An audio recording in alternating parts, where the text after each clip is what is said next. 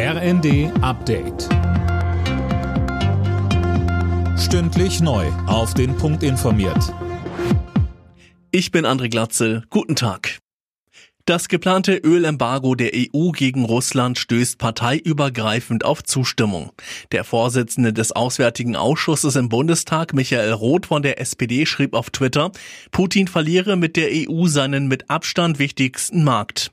Auch der Chef der konservativen EVP im Europaparlament, Manfred Weber, begrüßt das Ölembargo.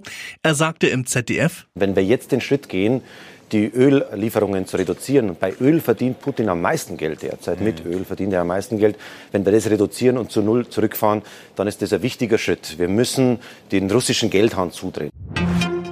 In Kiew ist CDU-Chef Merz vom ukrainischen Präsidenten Zelensky empfangen worden. Die beiden hätten gut eine Stunde miteinander geredet.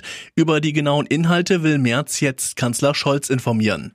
Am Abend stand dann noch ein Treffen mit dem Bürgermeister von Kiew, Vitali Klitschko, an.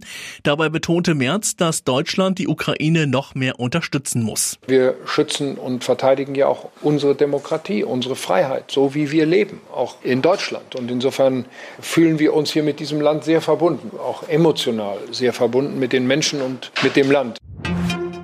Das Bundeskabinett beendet heute seine zweitägige Klausurtagung. Bei dem Treffen auf Schloss Meseberg ging es gestern vor allem um den Krieg in der Ukraine und die Entwicklung der deutschen Wirtschaft. Knackpunkt war etwa die Frage, wie und wann Deutschland unabhängig von russischer Energie sein wird. Die Deutschen müssen sich bis Jahresende auf deutlich höhere Bierpreise einstellen. Laut Bild gehen die Bierbrauer von Preissteigerungen um bis zu 30 Prozent aus.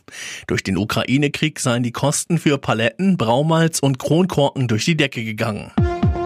Alle Nachrichten auf rnd.de